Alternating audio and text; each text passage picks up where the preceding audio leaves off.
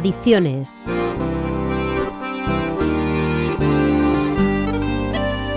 La adicción está calificada como recidivante, es decir, que pueden volver a aparecer los síntomas, que se puede volver a padecer la conducta adictiva. En el campo de las adicciones a la recidiva se le llama recaída. Tampoco es tan extraño, solemos decir de nuestra propia especie que es la única que tropieza dos veces en la misma piedra. Son muchas las conductas que queremos evitar y que sin embargo repetimos a pesar del dolor que nos causan. Hay un argumentario neurológico de por qué hay tendencia a la recaída, pero también hay variables educativas, de carácter, del entorno, legislativas, en realidad una nube causal bastante amplia. Pero no es sobre esta nube causal sobre la que queremos hablar hoy, sino sobre cómo evitar la recaída. La recaída no es únicamente el hecho de volver a la conducta adictiva, es también todo el proceso hasta llegar a esa situación.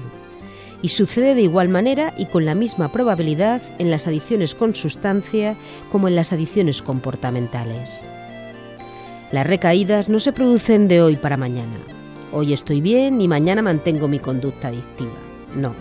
Hay un proceso que da señales y que cuando mejor se identifiquen esas señales, con más eficacia podremos prevenir una recaída. Algunas de esas señales son la insatisfacción, dejar de comunicar cosas importantes a las personas de confianza, tener nostalgia de vivencias de la época adictiva, fantasear con pequeñas experiencias tipo un consumo, una copa, una apuesta. También acercarse a personas, lugares o experiencias de riesgo para la adicción. Es importante evitar riesgos, sobre todo los riesgos innecesarios. El alcohol es uno de los grandes riesgos en las conductas adictivas. De entrada es la sustancia con la que se genera el mayor número de adicciones y también es una sustancia de salto a otras adicciones y conductas adictivas. Evitar el alcohol o no hacerlo es una decisión personal en la que hay que tener en cuenta el autocontrol, la gestión emocional y sobre todo el pasado adictivo y qué papel ha ocupado el alcohol en él. El hecho de que el alcohol sea legal no le ofrece mayor seguridad, sino que incrementa el riesgo, la tolerancia social, la facilidad de consumo y hasta la presión social para consumirlo. Y por si faltara algo, las bebidas alcohólicas son especialmente baratas en nuestro país.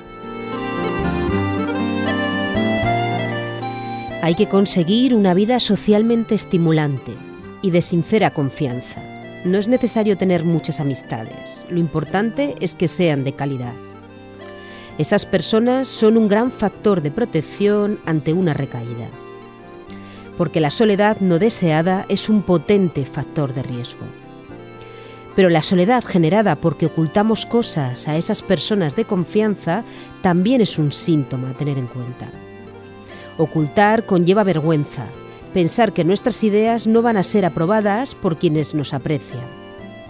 Distanciarnos de personas que, apreciamos y nos aprecian puede ser síntoma de que el proceso de recaída ha comenzado. Otro síntoma es también tener fantasías sobre la adicción. Otra variable importante son las emociones. Por fortuna, la vida no es emocionalmente plana, pero los picos pueden ser un riesgo y hemos de aprender a gestionarlos. Los de triunfo y alegría y también cuando nos sentimos derrotadas y solas. En los estados de euforia nos sentimos invulnerables y en los de abatimiento pensamos que no valemos la pena. En ambos podemos darnos permiso hacia conductas de riesgo que evidentemente hemos de evitar. Las frases típicas son del tipo de por una no va a pasar nada, hoy ha sido un día muy duro, hoy me lo merezco. Mantener contacto con el equipo profesional con el que se realizó la recuperación de nuestra conducta adictiva es muy buena idea sobre todo durante los primeros meses tras haber concluido el programa. Algunos programas, de hecho, tienen grupos abiertos para personas que alcanzaron su rehabilitación pero desean mantener un nexo de apoyo. Las recaídas no son deseables, pero no son extrañas al principio de los procesos de recuperación. Y son menos frecuentes según la abstinencia es una forma de vida consolidada y estable sobre la que se ha estado construyendo una vida.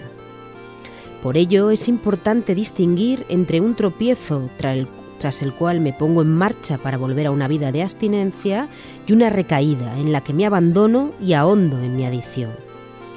Adoptar una realidad u otra es una decisión personal. Sentirse distintos no es un peso añadido, es la realidad que nos identifica a todos los seres humanos.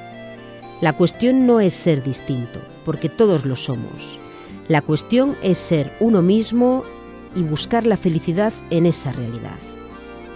Aceptar nuestra realidad es hacer las paces con nosotros mismos. Desde esa serenidad tenemos una buena cimentación para mejorar. Puede escuchar todos los programas de adicciones en los podcasts de la web de Radio Nacional. Proyecto Hombre Valencia para Radio 5 Todo Noticias.